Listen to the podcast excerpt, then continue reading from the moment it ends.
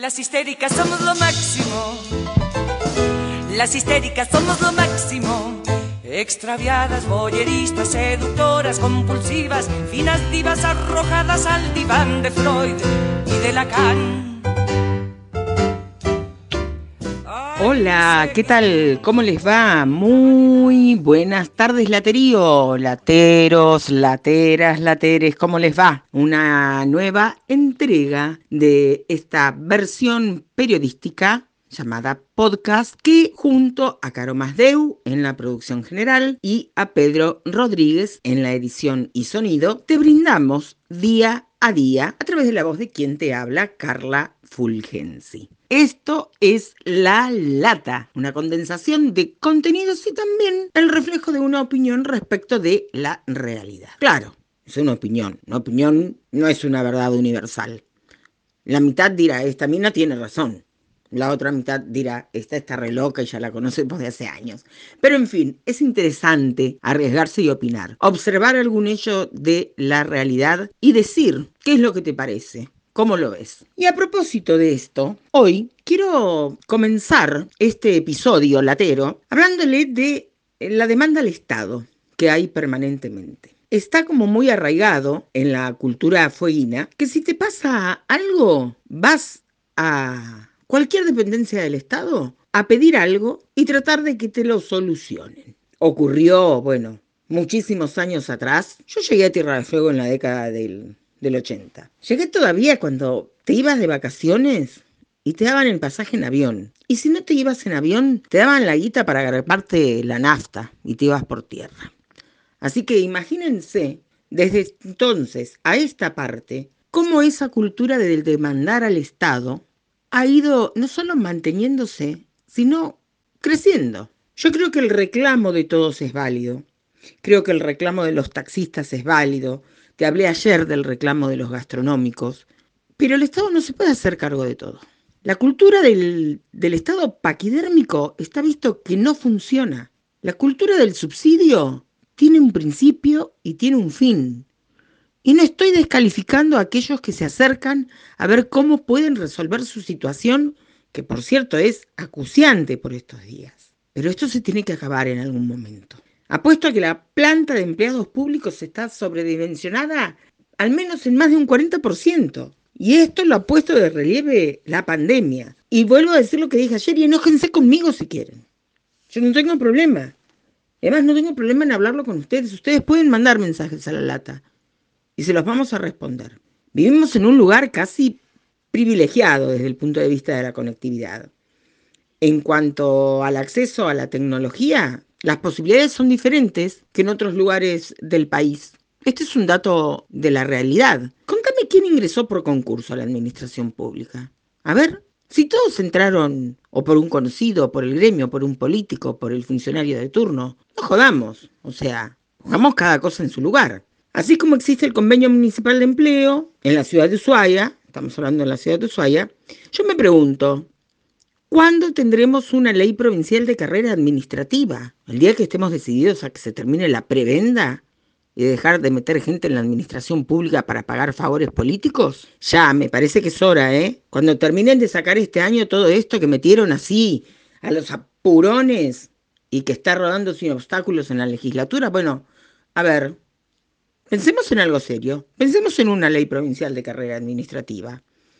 Hay que cambiar las reglas del juego si queremos tener un Estado sustentable y una provincia viable. La situación en Río Grande se está controlando, cuestión esta que me parece que es un motivo de, bueno, una, una bocanada de oxígeno para todos quienes habitamos esta provincia. Está, mejorando, digo, sanitariamente, después del fantasma del COVID azotando duramente a, a Río Grande. Si bien la ministra de Salud dijo que lo último que va a ocurrir es la apertura de la ruta, las voces de Río Grande, de nuestros hermanos de Río Grande, claman por la apertura urgente de la ruta. ¿eh? No somos leprosos, llegaron a decir. En tanto, esta situación situación de encierro y además estar cerclados dentro de una ciudad que está dentro de una isla, que cada vez el encierro se nota más según las circunstancias que se van presentando y cómo van poniéndole límites a tus posibilidades de salir de tu casa, de acudir a lugares, de salir de tu ciudad y de salir de la isla. O sea, digo, son muchas las cosas que se amalgaman y confluyen en una situación difícil de, describir. Muchos casos de violencia se están presentando en Río Grande. Muchas situaciones de delito han recrudecido en este marco. Entonces, eh, bueno, cuando yo digo que tenemos que acostumbrarnos a convivir con el virus, y creo que hay que hacer docencia para que cada uno sea responsable de sus hábitos y actitudes individuales, es porque esto no va a terminar de la vacuna. O sea, la vacuna ya dejó de ser la vedette en las escenas periodísticas, en las tapas, en las mesas de trabajo. Se hablaba del primer semestre del año que viene, ahora ya hablan de fin de año, de fin del año que viene, del 2021.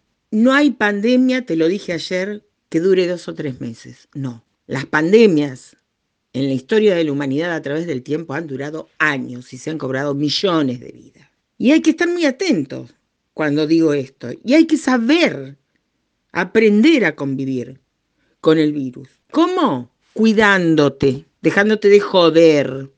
Usa barbijo, compra alcohol. Pásate la mandina con un trapo de piso en la suela de los zapatos. No es gran cosa, ¿eh? Es una cuestión de generarte el hábito. Mira lo que pasó en la zona magallánica, que parecía que estaba todo controlado y se produjo un rebrote en estos últimos días llegaron a detectarse 120 casos en un día. Por eso te digo que nada está cerrado. Y por eso te digo que nuevamente hay que apelar a la responsabilidad individual. ¿Qué va a pasar en nuestra provincia?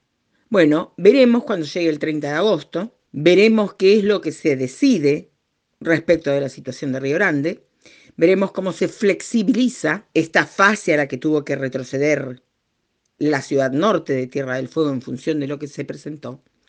Pero por sobre todas las cosas, tenemos que tener en claro que cualquier decisión que se tome se abre sobre la base del consenso, que sea muy hablado por las autoridades, por las autoridades de salud, por las autoridades políticas, por las autoridades de las fuerzas de seguridad, y que sea muy consensuado porque si hay algo que está dejando como saldo esta pandemia, ya te lo dije, es la fragmentación social y las situaciones de violencia. Y nada de eso queremos. Queremos renacer en un nuevo esquema. Comencemos entre todos a reconocernos en este espacio común, respetando al otro y cuidándonos nosotros. Si nosotros nos cuidamos, estamos cuidando al otro. La verdad, ¿qué más comentarles? Compartir esta reflexión con ustedes. No me vale meterte una noticia y mandarte la cambiada no me vale reproducir las infinitas gacetillas de prensa que llegan. Me tienen harta ya las pelotas al plato, como quien dijera. Eh, sí me vale compartir con vos reflexiones. Y al empleado público que no se enoje conmigo, pero que mire al costado también y piense qué es lo que está pasando con los privados. Querido laterío, lateros, lateras, lateres, nos reencontramos mañana en un nuevo episodio. Chao. En caso de que no los vea. Buenos días, buenas tardes y buenas noches. de tan macho, ya no sé si poner punto final o ponerle el punto G.